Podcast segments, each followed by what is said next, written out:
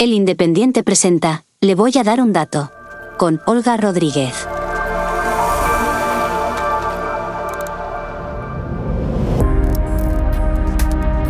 Bienvenido, soy Olga Rodríguez y le voy a dar un dato. Los españoles trabajan 37,8 horas semanales de media. En pleno debate sobre si la jornada laboral de 40 horas semanales se puede reducir, las estadísticas ya nos están diciendo que de media en España ya se trabaja por debajo de ese tiempo. ¿Usted cuántas horas trabaja? ¿Cree que podría hacer el mismo trabajo en menos tiempo o yendo menos días a su puesto de trabajo? Quédese porque nuestra invitada nos va a explicar que trabajar cuatro días a la semana y descansar es posible y que lo está aplicando en su empresa. PSOE y Sumar acordaron recientemente abordar esa reducción de la jornada en la próxima legislatura, pero los empresarios dicen que esto aumenta el coste laboral y que además este tipo de medidas se deberían de negociar entre empresarios, sindicatos y gobierno. Si quiere seguir estando al día con los temas económicos y entendiendo qué suponen en la práctica estos datos que lee en el Independiente, suscríbase. Estamos en su plataforma de podcast favorita.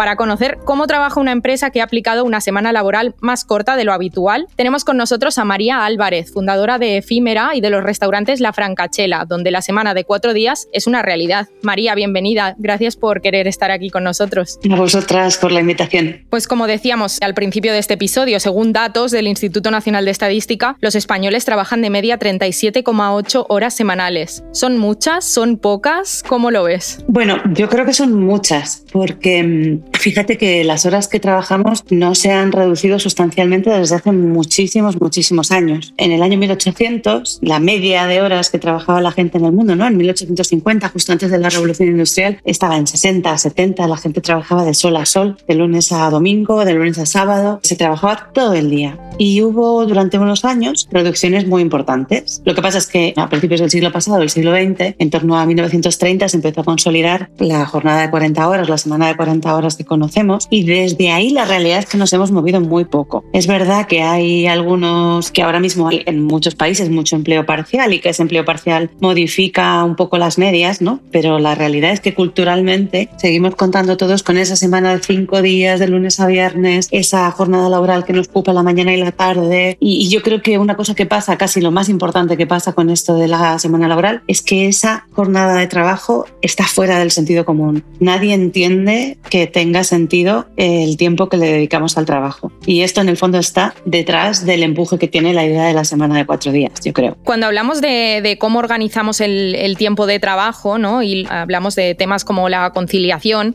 suele salir esta frase de el tiempo de trabajo tiene que ser flexible. ¿no? Hay, eh, hay diversas opiniones sobre cómo se debería reducir ese tiempo de trabajo, pero siempre se apela a esa flexibilidad. ¿Qué significa esto y cómo se aplica en la práctica que el tiempo de trabajo sea flexible? Bueno, yo creo que la flexibilidad eh, fue una idea que se, que se puso encima de la mesa con muy buena intención, ¿no? Con, con, hacer la vida más fácil a la gente, pero creo que es una idea que tiene un problema detrás muy gordo y es que es una idea que da por bueno que estemos 40 horas a la semana en el puesto de trabajo. Y claro, eh, esa idea de las 40 horas a la semana, vamos a pensar de dónde viene, porque es que viene de una sociedad en la que solamente trabajaba uno de los dos miembros de la familia. Sea, cuando, cuando la jornada de 40 horas se extiende es porque solamente trabajaban los hombres. Entonces, en las familias había en general una persona, y a veces más, porque a veces estaban las abuelas, las hijas mayores, que se encargaba de un montón de cosas que estaban pasando en la vida de la gente. Y hemos avanzado hacia la incorporación de las mujeres al mercado laboral con esta idea de la jornada de 40 horas, y ahora lo que pasa es que tenemos un montón de gente que es que no le da la vida, ¿no? O sea, cuántas, esa frase es que se ha hecho casi un, lugar común, no me da la vida. ¿Cómo no te va a dar la vida? Solo tenemos una. Y de ahí yo creo que, que esa idea no la podemos normalizar. Es decir, que no hay flexibilidad posible, yo que soy madre de dos hijos, además de empresaria, eh, esa idea de que podemos limarle un poco las asperezas al mercado de trabajo para que nos encaje todo, no solo no funciona, sino que encima pone una carga moral sobre las mujeres y las madres, como que es que no nos sabemos organizar, no somos lo suficientemente flexibles, que aunque fuera una idea que naciera con, con buena intención, no está cumpliendo su, su propósito. Tu opinión es que esa flexibilidad pasa indudablemente por una reducción de la jornada laboral. Exactamente. Yo apuesto por otro modelo, que es reducir radicalmente además la jornada laboral, reconocer que hoy no nos hace falta el mismo tiempo en 2020 para hacer una cosa que nos hacía falta en 1995 o en 1985. O sea, que las empresas somos mucho más productivas y que además también, fíjate que yo creo que las empresas somos más productivas cuanto menos trabajan nuestros trabajadores y eh, menos horas, ¿no? Y voy a hacer un, esto es un poco a lo mejor contraintuitivo, pero si tú tienes una persona, por ejemplo, un periodista que trabaja un ratito en la semana, ¿no? Imagínate, trabaja 25 horas, trabaja 30 horas y el resto del tiempo lo tiene para empaparse de las cosas que están pasando en la sociedad, esa persona al final va a ser más productiva en la empresa periodística. Y esto pasa un poco en muchísimas empresas. Si nosotros somos capaces de tener a la gente en el puesto de trabajo solamente el tiempo que es necesario y dejar que cada uno con su responsabilidad y su autonomía haga con su tiempo libre lo que quiera, esto redunda en, en una mejora de las empresas. Precisamente te quería preguntar por los sectores, porque una crítica habitual que tenemos a este modelo que pasa por reducir la jornada es que esto no se puede hacer en todas las empresas o no se puede aplicar en todos los sectores. Pero vosotros lo habéis hecho en un sector precisamente que parece difícil de primeras de aplicar, ¿no? Que es el de la restauración. En la Francachela, ¿cómo lo habéis hecho? ¿Cómo os organizáis? Creo que eso es un gran peligro, ¿no? Eso de pensar que solo puede ser para unos pocos, porque al final si nos convencemos de eso, pues al final solamente será para unos pocos, ¿no? Y precisamente es al contrario, el, el gran éxito de esta medida tiene que ser en que le llegue a todo el mundo. Nosotras, que creo que somos el gran ejemplo de que se puede hacer en todos los sectores, lo que hemos hecho es que cogimos una empresa de hostelería que funcionaba con lógicas muy tradicionales, ¿no? como cualquier otro negocio de hostelería que te, que te encuentres en la calle, en tu barrio, y lo transformamos en un negocio con mucha tecnología. Por ejemplo, ahora se puede pedir con un código QR desde las mesas. Por ejemplo, ahora utilizamos un sistema para hacer los pedidos que van, están todos informatizados. Por ejemplo, compramos maquinaria en la cocina para picar verdura, para calentar y, enfriar la comida. Y luego cambiamos también muchas cosas de la carta, que también es una manera de innovar, ¿no? Buscamos platos más, más rápidos de preparar, cambiamos recetas que a lo mejor llevaban mucha elaboración por otras que, que llevasen menos. Todas esas pequeñas decisiones, que en el fondo no son otra cosa que mejorar la empresa, fueron las que nos permitieron hacer esa gran transformación de reducir de seis a cuatro días la jornada laboral de los trabajadores. ¿Y a qué perfiles afecta esta semana de cuatro días? ¿Son camareros? ¿Son administrativos? ¿Qué tipo de perfiles tenéis? La jornada laboral de cuatro días la hemos implementado por igual para los perfiles en las dos empresas que tenemos y además creo que aquí hay una confusión a veces porque parece que unos puestos sí que pudieran tener jornada de cuatro días porque a lo mejor no están de cara al público y sin embargo otros puestos que están de cara al público pues, pues no pudieran. Pero esto no es así porque al final las empresas lo que hacemos es que hacemos una valoración global de los recursos humanos, entonces a lo mejor en, algún, en alguna parte del negocio acabas contratando a alguna persona más, pero eso termina por compensar, ¿no? Al final la carga de, de trabajo de la empresa es la misma, aunque luego pues a lo mejor contratas un cocinero y camarero resulta que no contratas. Pero en todo caso la medida hay que implantarla. Es importante, yo creo que se implante para todo el mundo. Porque una cosa que está pasando es esta dualidad del mercado laboral cada vez más acentuada, ¿no? donde vemos que hay unos trabajadores con derechos muy bien pagados, con buenas condiciones, con buenos horarios, y luego otro montón de trabajadores con malos salarios, con malas condiciones y con mucha frustración en el fondo en, en su trabajo. Y esto es uno de los grandes males de nuestra sociedad, ¿no? En el fondo, una cosa que nos rompe mucho. Yo soy de la generación a la que le ha tocado la parte de las malas condiciones y mi socia también, ¿no? Y, y, somos muy conscientes de que hay que intentar tender puentes sobre, sobre esa brecha de, de la dualidad del mercado laboral. Como dices, eh, vosotros lo habéis aplicado en todos los perfiles de la empresa. ¿Algún trabajador os ha dicho, oye, mira, yo es que prefiero trabajar cinco días? Sí,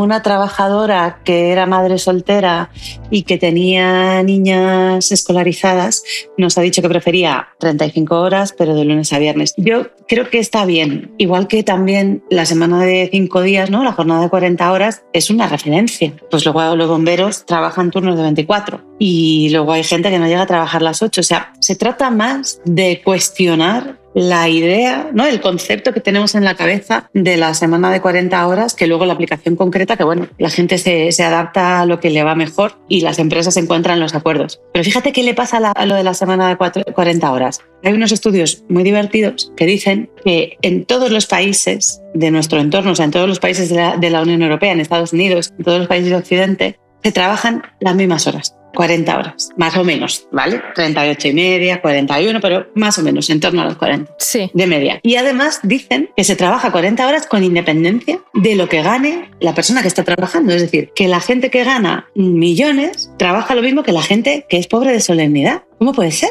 No tiene ningún sentido. Lo razonable sería que el que gana millones cuando ya los ha, cuando ha ganado X millones se marche, ¿no? No se queda ahí a calentar la silla. Sí, claro. Pero es que tenemos este concepto en la cabeza, ¿no? Como esta idea tan metida de que nuestro valor depende de nuestro esfuerzo y el esfuerzo es equivalente a estar con el culo pegado a la silla y marcharse más tarde que el jefe y todas estas cosas que son culturales, que es que nos atan a costumbres muy antiguas y a, y a modelos muy anacrónicos. Fíjate que esto de la pandemia a nosotras nos ha servido mucho bueno, la pandemia, la crisis, lo material, o sea, todo lo que nos ha pasado en los últimos años nos ha servido mucho para replantearnos, ¿no? Como para parar y para mirar las cosas con un poco de distancia y pensar, pero vamos a ver, ¿esto tiene sentido? Y yo creo que ese es el ejercicio que podemos hacer con esta idea de la semana de cuatro días, ¿no? Que nos sirva para parar y preguntarnos qué cosas de las que hacemos todos los días en la oficina o en el centro de trabajo tienen sentido y cuáles no. Y las que no, pues adiós. ¿Y os han contactado otras empresas para conocer cómo habéis aplicado la, jornada de, la semana de cuatro días? Sí, nos ha contactado muchísima gente, desde una cadena de resorts, estos de glamping, con los que hablamos este verano, hasta hoteles, hasta grandes empresas. Hemos hablado con, con algunos directores de recursos humanos de empresas muy grandes, consultores. Eh, hay muchísimo interés, muchísimo interés porque cada vez se va colocando más como que es efectivamente un poco el horizonte hacia el que caminamos, ¿no? Y casi el único horizonte de mejora sustancial de la vida que hay para todo el mundo. Y, y, y yo creo que eso al final pues despierta, despierta mucha, mucha atención.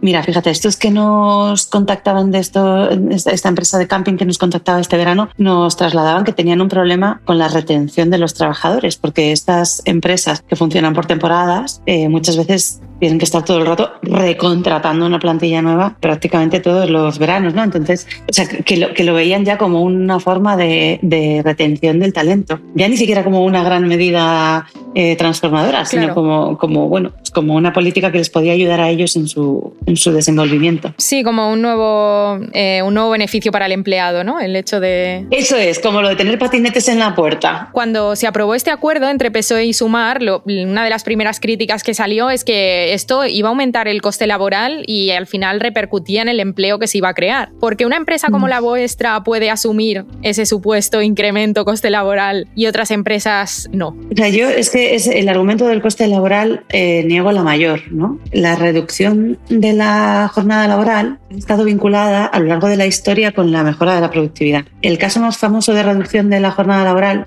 que fue hace 100 años ahora, el de Henry Ford, el fabricante de los coches, que redujo la, jornada laboral a 8 horas en su fábrica. Y lo hizo un poco con el mismo discurso que estoy haciendo yo hoy, que no es mío, es suyo, que era que eso le iba a, permitir aumentar la productividad de la fábrica. Entonces ellos tenían en la fábrica dos turnos de 9 horas. Entonces la fábrica funcionaba 18 horas al día y luego paraban las máquinas. Y él implementa la jornada de 8 horas diarias para que las máquinas puedan funcionar 24 horas al día. Entonces esa es su manera de hacerlo más productivo. También la industria, antes de todas estas grandes transformaciones, era profundamente productiva. Era un sector donde se echaban horas como arena, donde había accidentes laborales, que era un desastre, era casi como el campo, pero en, la fábrica. Y se volvió muy, muy productiva cuando empezaron a, a entrar todas estas lógicas de incremento de la productividad. Entonces, no hay ninguna razón para pensar que la reducción de la jornada laboral represente un incremento de costes para las empresas. Pero en todo caso, yo es que creo que a veces es que en el mundo empresarial en España nos hace falta mirar un poco más lejos, ¿no? Porque estamos todo el rato como las organizaciones empresariales muy agobiadas con cosas que yo creo que son pequeñas y, del día de hoy y miramos poco al futuro.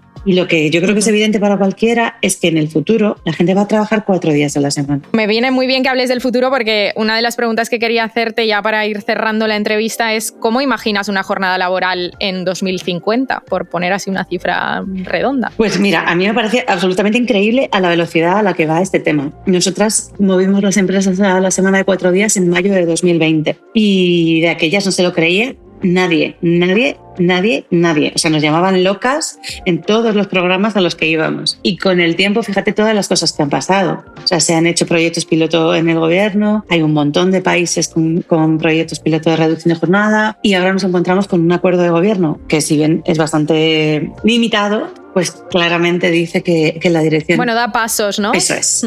Que la dirección en la que vamos a ir pues va a ser esta. Entonces a mí yo creo que, que, vamos a ver cómo se va a acelerar el tema de la semana de cuatro días, que yo creo que va a ir eso cada vez más deprisa, cada vez llegando a más gente y que el reto es, fíjate, que no le llegue solamente a la gente que lo tiene fácil. Pues qué importante ese mensaje, ¿no? De que las políticas beneficien a todos y sobre todo a los que tienen peores condiciones en, en el mercado laboral. Pues María Álvarez, fundadora de Efímera, impulsora de la semana de cuatro días, eh, muchas gracias por contarnos más. Hasta la próxima. María Álvarez nos ha dado las claves de la semana laboral de cuatro días y ha defendido que ésta se aplique independientemente del sector o del tipo de trabajador del que estemos hablando, que no dependa de nuestra formación o del sector que nos dé empleo el hecho de que podamos adaptar esa jornada laboral y reducirla desde las 40 horas que marca ahora mismo el Estatuto de los Trabajadores. Seguro que en los próximos meses seguiremos hablando de la jornada laboral y de cómo se adapta a la vida de las personas y a las necesidades de las empresas. En los próximos episodios vamos a hablar de ofertas y descuentos para estar preparados para la temporada de compras. Hasta la próxima. Hasta aquí, le voy a dar un dato. Con Olga Rodríguez. Programa producido por adio.fm.